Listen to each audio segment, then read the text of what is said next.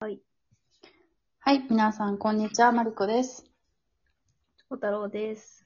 はー。はいちょっと、あの、前回の最後の方で、ちょっと話をしていたんですけども、まあうんあの、まあ、いろいろこっちでやってはいるものの、あの、いて、さらに報告をしているものの、やっぱりね、家族からの心配がね、ずーっとあるわけですわ。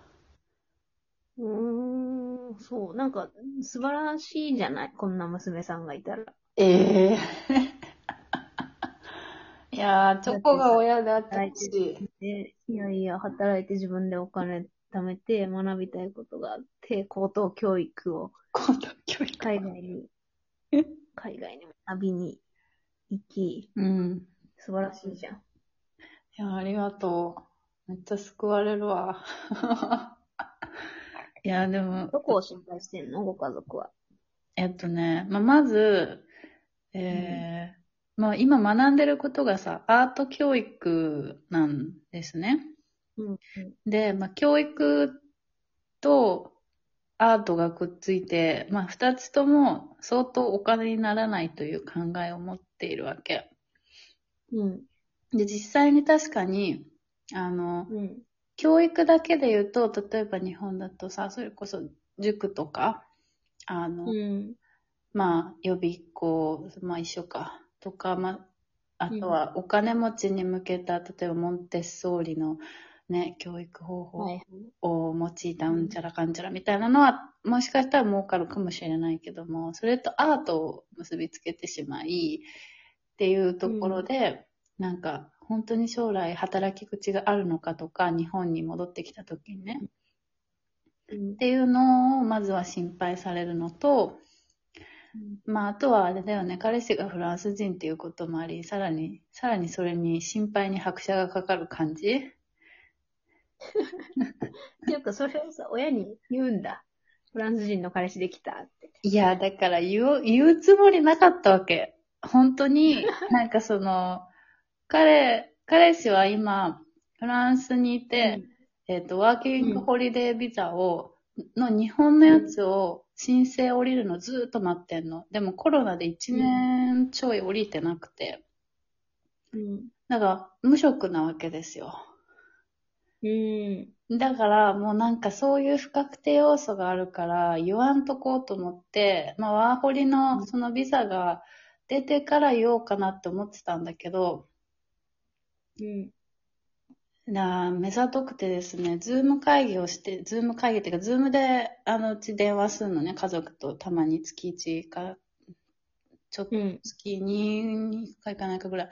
で、その時にうちが、うんまあ、普通に飲みながら、あの、お水を飲みながら、あの、電話してたら、そのコップが彼氏からのものだったんね。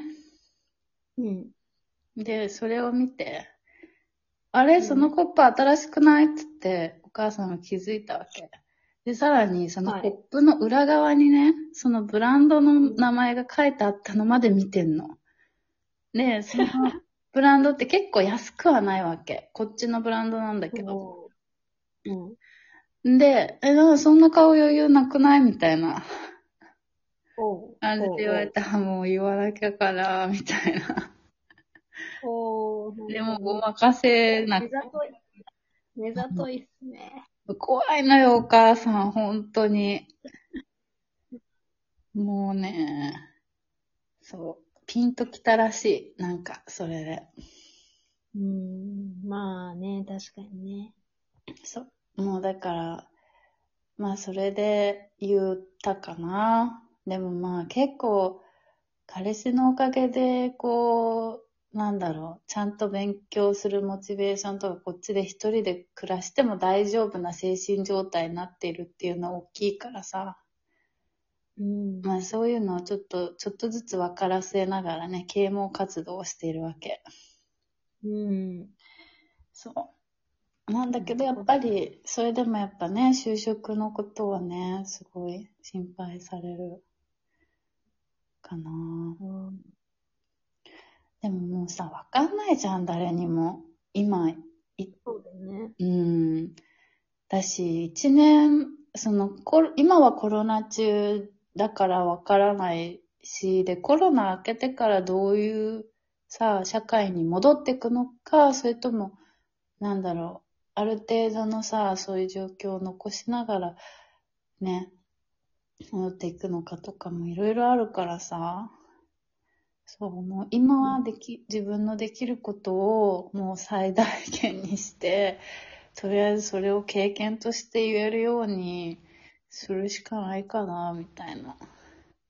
うん。うん。でも、なんだろうな、そのアート教育を専攻してるっていうところを見たら、うん。確かに、まあ、働き口は少ないかなと思うんだけど、うん。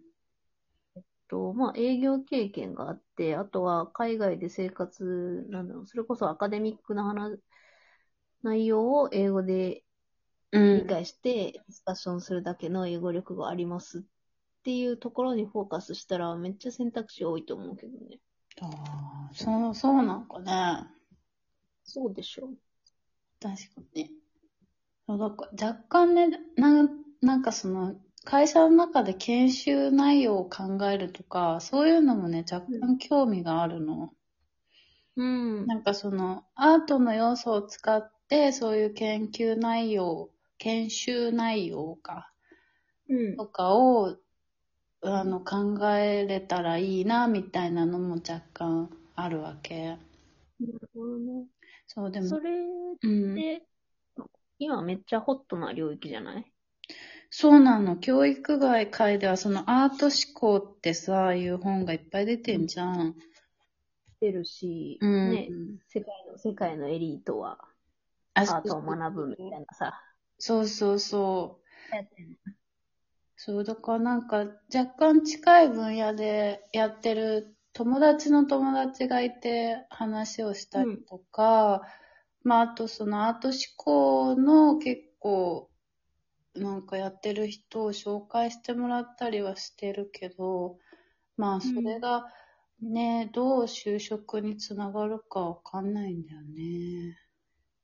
でもなんかさ、さあの前の話でさ、チョコが言ってたようにさ、チョコの先輩、先輩というか会社の人が言ってたように、 なんだろう。あの、エージェントに頼って就職をしていくよりか、うんその人のさ、こう、つながりで、うんなんかこう、ビジネスが成り立ってるってチョコ感じたって言ってたじゃん。うん。なんかそれを、なんか、すごい、前の職場でも感じてて。うん。うちもちっちゃい規模の会社だったから、社長の友達とイベントするとかさ、最初、社長の友達がこの店やってて、ここに香りを作るとかさ、あと社員さんの友達の友達とか、社員のうん。お姉ちゃん連れてくるとかさ、うん。そういうのがあったから、あお姉ちゃん友達か。だから、うん。そう。なんか、うちもどっちかっていうとそういう方向で、なんか気づけたらいいなってうん。思ってる。なるほうど。ん。あ、でも、マリコ、今の話で、うん。ちょっとこれ、あの、具体的な会社名出ちゃうから、あの、収録外で言うけど、う多分おすすめできる会社1個あるわ。ん。うわぁ、マジか。うん。ちょっとえ、ちょっでも、とこうやってさ、やっぱり人に話していくこと大事だね。大事。ほんねと大事。意外となんか、普通に会話してた中で、ポロッと言っただけで、その人、あ、この人知ってるよ、みたいな。うんうんで、紹介してくれたりとかして、そう、話すの大事って思った。あのね、なんか学者のグラノベッターって人だったかな、ちょっと、名前うん。なんだけど、弱い中体理論っていうのがあって、なんだな中んだ。あ体っていうのは結びつきのことなんだけど、あー、はいはいはい。転職においては、う。なんんか強い結びつきがあるかどうかじゃなくて、うん弱い結びつきがあ、どれだけあるかの方が大事であるみたいな。ええー、面白い。その、弱い結びつきの、まあ、いろんな場所だったり、結構な数あると、さらにそれがいいってこともあるのかな。うん、た、多分そういう話。弱い中体の強さ。中体で読み方ってのが。調べてみようん。う。えー、なるほどね。でもすごい納得するかも。なんか、そういうので意外と、意外と、社会の仕事ってななんかできてるんだなっていうのをそうそう。すすごごいいよね。ね。うんうち今まではもう会社対会社でもう契約を結んで、もうなんかもうそういうものでしか仕事ってないのかなって思ってたけど、意外となんかこう、そうそ偶う偶発的に、トップ、トップ同士のさ、うん。なんか、口約束とかで進んだりするよね。そうそうそうそう、まさにそう。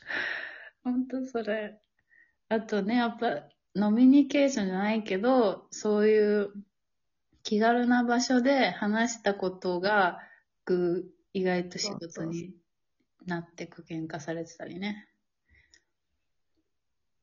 よしそうなだんからう、んあの、転職学って本が最近出て、うん。えちゃんとしたアカデミックな本なんですけどう、んうんうん。やっ、ぱ、社外で、なんかつながりを作ることが大事みたいに書かれてて、うんまあほんとそうだなってほん思いつつ私はやっぱ社、社交がしたくないからさ、うん本当は向いてないし、したくないんだけど、うん。社交が得意な人を身近に置いそれてい大事くようにしたい。うん。そんな苦手な人は思わないけどね。人に興味あるし、チョコまず。うーんとね、そう見えてるだけなるほどね。ちょっとまた。で、じゃあ、今回はこれはい。くらいで、また次回です。はい。